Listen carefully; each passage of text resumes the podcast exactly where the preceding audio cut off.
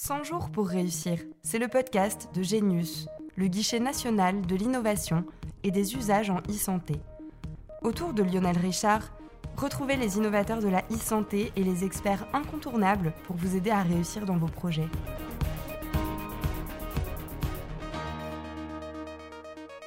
Bonjour à tous, vous écoutez 100 jours pour réussir, le podcast à destination des innovateurs et entrepreneurs dans le numérique en santé, mais aussi de toute personne curieuse de ce domaine. Ce podcast est produit par Genius, le guichet national de l'innovation et des usages en e-santé. Dans cet épisode, nous parlerons de la prise en compte de la cybersécurité dans les projets en santé numérique. Pour ce faire, nous recevons Oriane Lemel, référente régionale sécurité des systèmes d'information au sein du GCS e-santé Pays de la Loire. Nous recevons également Cédric Bertrand, expert sécurité à l'ANS, l'agence du numérique en santé.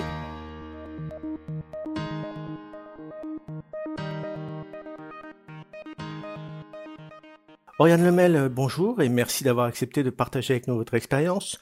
Pouvez-vous tout d'abord euh, nous présenter votre formation et votre parcours? Bonjour, alors euh, je suis euh, diplômée d'un double master en gestion des risques sanitaires et produits de santé et en management de la sécurité des systèmes d'information de l'ISBA à Angers, qui est devenu Polytech Angers euh, depuis. Ensuite, j'ai démarré ma carrière au GCS Télésanté Centre en tant que référente régionale pour la sécurité DSI pour les établissements de la région Centre-Val de Loire pendant à peu près 4 ans et je suis toujours enseignante vacataire à Polytech Angers et je suis secrétaire générale de l'association pour la sécurité DSI de santé. Et depuis 2016, je suis référente régionale pour euh, le GCS e-santé des Pays de la Loire. En quoi consistent vos missions au sein du GCS e-santé Pays de la Loire? Alors, j'ai en charge euh, l'animation autour des, sujets de sécurité numérique pour euh, les acteurs de santé des Pays de la Loire en partenariat avec l'Agence régionale de santé. Ainsi, nous proposons des accompagnements diversifiés pour aider les structures à améliorer leur niveau de maturité en cybersécurité. La question de la cybersécurité est récurrente dans le domaine de la santé. Pourquoi cela? Alors d'une part parce qu'on a une, dépendance croissante au numérique, la transformation du système de santé euh, s'appuie euh, énormément sur le numérique euh, pour être au service des métiers et de la performance. Et puis parce qu'il y a une nécessité de garantir la confiance des professionnels et des usagers dans l'utilisation du numérique. Également parce que la crise sanitaire a obligé la mise en œuvre de nouveaux modes de travail et d'organisation un peu à marche forcée, avec la mise en place du télétravail, de la télémédecine, des outils collaboratifs nécessitant euh, des, accès distants au système d'information. Ce sont de nouveaux usages qui s'accompagnent de nouveaux risques. On a aussi euh, le cas de, plusieurs incidents récents qui ont été fortement médiatisés. L'ANSI qualifie l'état de la menace sur les systèmes d'information de santé euh, élevé. Et enfin, parce que euh, les incidents sur les systèmes de santé peuvent directement impacter la prise en charge des usagers. On voit bien qu'il y a beaucoup d'impact et que cette question de cybersécurité est essentielle quand on est un porteur de projet en santé numérique. Comment doit-on s'y prendre et à quel moment doit-on prendre en compte cette problématique? Alors à mon sens, il faut le faire euh, au plus tôt et puis dès le cadrage des projets. Se poser les bonnes questions euh, dès le départ. D'une part, pour identifier les besoins en sécurité en termes de disponibilité, d'intégrité, de traçabilité, et pas uniquement en termes de confidentialité comme on aurait tendance à le penser. D'autre part, pour pouvoir prendre en compte les nombreux aspects réglementaires qui s'appliquent au système d'information de santé qui traitent des données sensibles, la politique de sécurité ministérielle, la politique générale de sécurité des SI de santé, la doctrine technique du numérique en santé, le RGPD, etc. Le faire tout au long des projets pour pouvoir garantir le maintien en conditions de sécurité en pensant bien aux aspects euh, sensibilisation, formation, mise à jour, euh, réévaluation des risques, euh, etc. Vous l'avez dit, au sein du GCS e-santé Pays de la Loire, vous êtes en charge de l'acculturation de l'écosystème de l'innovation en santé. Comment évaluez-vous la maturité de ces différents acteurs? Comment la développer? D'une manière globale, euh, la maturité des SI de santé reste en retrait par rapport aux autres secteurs euh, type, euh, type bancaire. Cependant, on peut quand même noter une amélioration dans la prise en compte du sujet par les acteurs. Il y a quelques années, ce n'était pas du tout un sujet. Aujourd'hui, compte tenu de la médiatisation qu'on évoquait et puis des impacts conséquents qui sont liés à la numérisation croissante, ça devient une réelle préoccupation, même pour les plus petites structures euh, type euh, EHPAD qui ne pensaient pas être une cible il y a quelque temps. On note également une accélération dans la prise en compte par les pouvoirs publics jusqu'au plus haut niveau de l'État, euh, confère les, différentes annonces présidentielles et notamment euh, la mise en œuvre d'un plan de lutte contre la cybercriminalité, mais également sur le secteur de la santé la sécurité euh, étant la, deuxième orientation de la feuille de route du numérique en santé, et elle fait partie des fondations de tous les euh, SI de santé. Pour la développer, on a euh, l'élan collectif que je viens de, mentionner, qui se matérialise également au travers de la campagne nationale de sensibilisation Tous cybervigilants, mais également on peut la combiner à des accompagnements de terrain tels qu'on s'emploie à le proposer avec l'Agence régionale de santé en proposant des formations, des webinaires, euh, des modèles de documents au travers d'une base documentaire, un appui euh, à la gestion des incidents et différents outils de sensibilisation euh, tels que des affiches, des vidéos, des escape games. Justement, en parlant d'escape game, vous en avez mis en place un, Santé Escape Sécurité Numérique, d'ailleurs lauréat des talents de la e-santé 2020. Pourquoi avez-vous conçu cet escape game? En quoi consiste-t-il?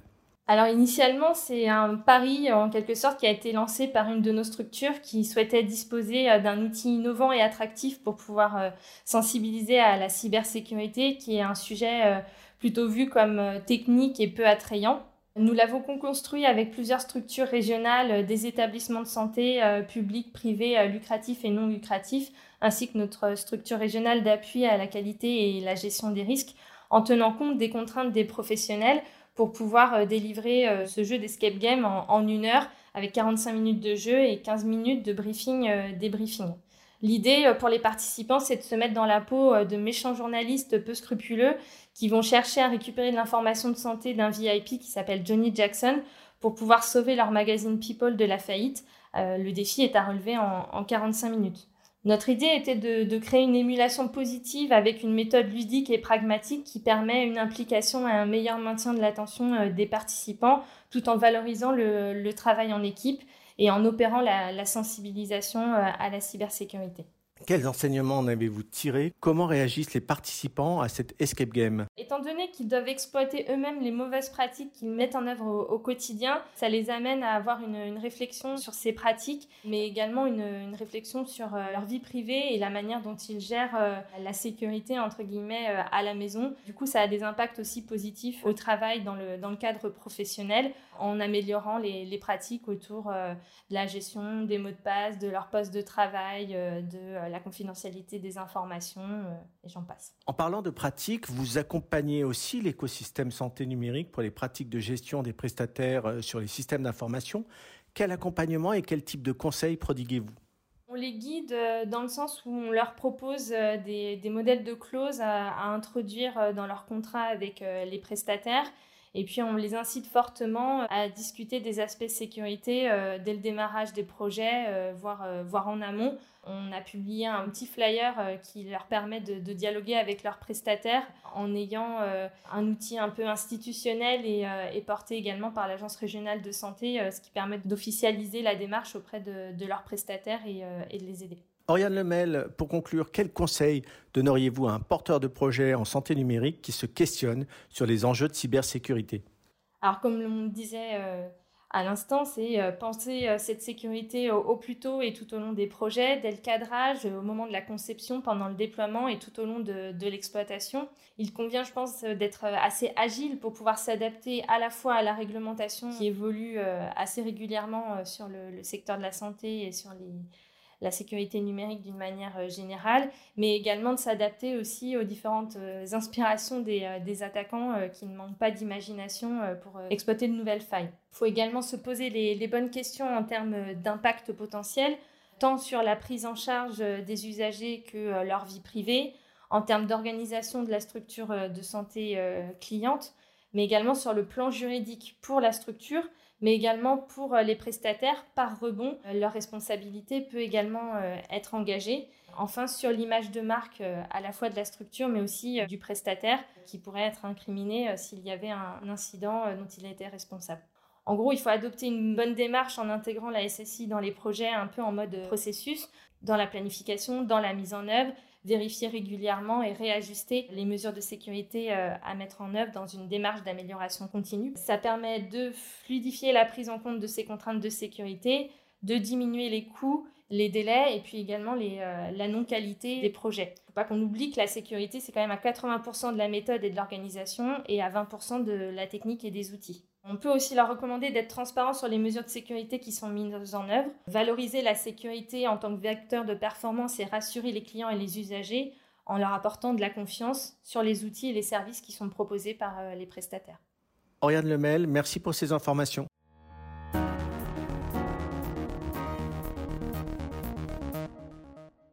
Vous êtes porteur de projet en santé numérique et vous vous posez des questions sur comment prendre en compte la cybersécurité Élément de réponse avec Cédric Bertrand, expert sécurité à l'ANS, l'agence du numérique en santé. Cédric Bertrand, bonjour. Pouvez-vous euh, tout d'abord nous présenter votre formation et votre parcours? Alors, je m'appelle Cédric Bertrand. Je suis expert euh, sécurité et au niveau de mon parcours, j'ai tout d'abord été administrateur réseau où je gérais des réseaux d'entreprises et aussi le réseau d'un lycée. Et j'ai repris mes études pour compléter ma formation par euh, la sécurité informatique.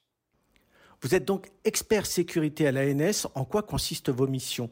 Alors maintenant, principalement, je fais de l'accompagnement de projets en interne, où dès le début des projets, au sein de l'agence, il y a un expert sécurité, où on regarde un peu l'architecture, les logiciels qui vont être utilisés et comment on peut prendre la sécurité au plus tôt. Donc ça, c'est une partie de mes missions. Une autre grosse de mes missions, en fait, c'est de faire maintenant des audits de cybersécurité pour les hôpitaux. Vous avez pu constater ces dernières années dans les actualités qu'il y a eu énormément d'attaques contre les hôpitaux avec ce qu'on appelle des rançons logiciels.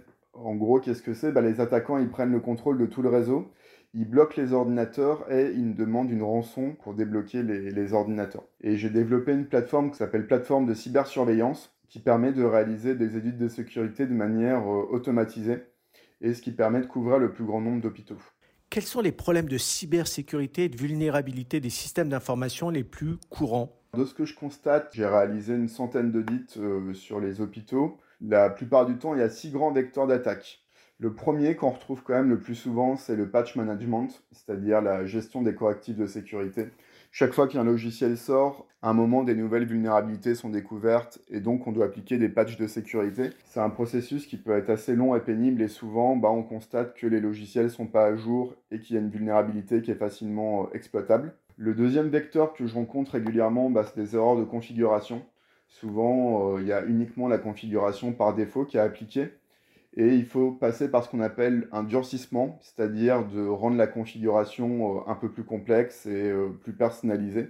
La troisième chose, troisième vecteur d'attaque que je rencontre régulièrement, c'est les mots de passe qui sont faibles. C'est-à-dire soit les mots de passe n'ont pas été changés, c'est ce qu'on appelle les mots de passe par défaut, soit les utilisateurs utilisent des mots de passe qui sont pas très robuste, c'est-à-dire qu'un attaquant va pouvoir découvrir en testant plein de mots de passe.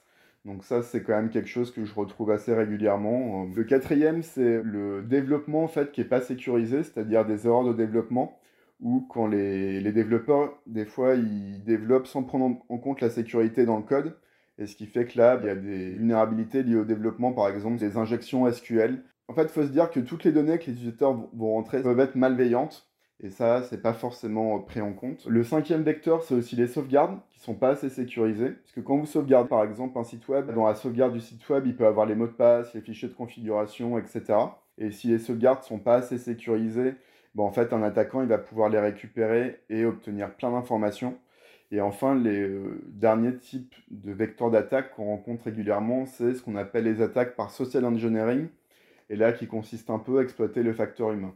Par exemple, c'est vous dire euh, Ah bah attention, vous n'avez pas payé le renouvellement de votre domaine, vous recevez un petit courriel et on vous propose de rentrer euh, vos identifiants bancaires, ou on vous dit euh, ce qu'on appelle beaucoup le phishing, on vous envoie un courriel, on vous invitera à rentrer vos, identifiants. Donc, ça, c'est le dernier type d'attaque qu'on retrouve partout, aussi bien chez les particuliers que chez les entreprises. Comment doit-on prendre en compte cette question de sécurité pour un projet numérique Quelle démarche adopter? En fait, la sécurité, c'est euh, un processus et la question, c'est pas de se dire euh, est-ce que je vais subir une intrusion, mais plutôt quand est-ce que je vais subir une intrusion? Et à partir de là, en fait, penser la sécurité le plus tôt possible au démarrage du projet et se dire si jamais je subis une intrusion, comment je vais y réagir, prévoir déjà euh, toutes les actions à faire et justement se dire que ça va arriver. La question, c'est pas est-ce que je vais être euh, victime? C'est quand est-ce que je vais être victime? Pour conclure, quel conseil donneriez-vous à un porteur de projet en santé numérique qui se questionne sur les enjeux de cybersécurité? Il existe déjà de nombreuses ressources, mais si je devais donner quelques conseils euh, rapidement, la première chose, c'est de ne pas démarrer de zéro. Quand on développe une application, s'appuyer sur des euh, frameworks, des outils qui vont aider au développement. Il en existe plusieurs, par exemple pour PHP, il y a Symfony, pour Python, il y a Django, il y a .NET pour les applications Microsoft. Et en fait, ces frameworks, ils prennent déjà en compte la dimension sécurité. Et ça évite justement à un développeur de développer du code qui n'est pas sécurisé. Ça, c'est la première chose. La deuxième chose, comme je vous ai dit, en fait, tôt ou tard, une intrusion va survenir. et de se poser la question de si jamais mon site web, par exemple, il est piraté, quelles sont les actions que je vais devoir mettre en place? Donc là, on va parler de PRA ou de PCA. Un PRA, par exemple, c'est ce qu'on appelle un plan de reprise d'activité. C'est demain, mon site web, il est piraté. Bah, euh, où sont stockées mes sauvegardes? Comment je peux remettre en place mon site web euh, rapidement? Comment je vais pouvoir détecter une intrusion? Et un PCA, c'est un plan de continuité d'activité. Admettons par exemple que j'ai trop de demandes sur mon site web, comment je peux faire en sorte que mon site web continue de fonctionner? Et enfin, une fois qu'on euh, a développé son application et qu'elle est prête à être mise à disposition sur Internet, bah, faire un premier audit. Et ce premier audit va permettre de voir s'il n'y a pas eu des erreurs de configuration, si tous les logiciels sont bien à jour. En fait, de voir un peu tous les vecteurs d'attaque dont on a parlé précédemment et vraiment de faire un, premier audit avant d'exposer euh, des ressources sur Internet. Cédric Bertrand, merci pour votre témoignage.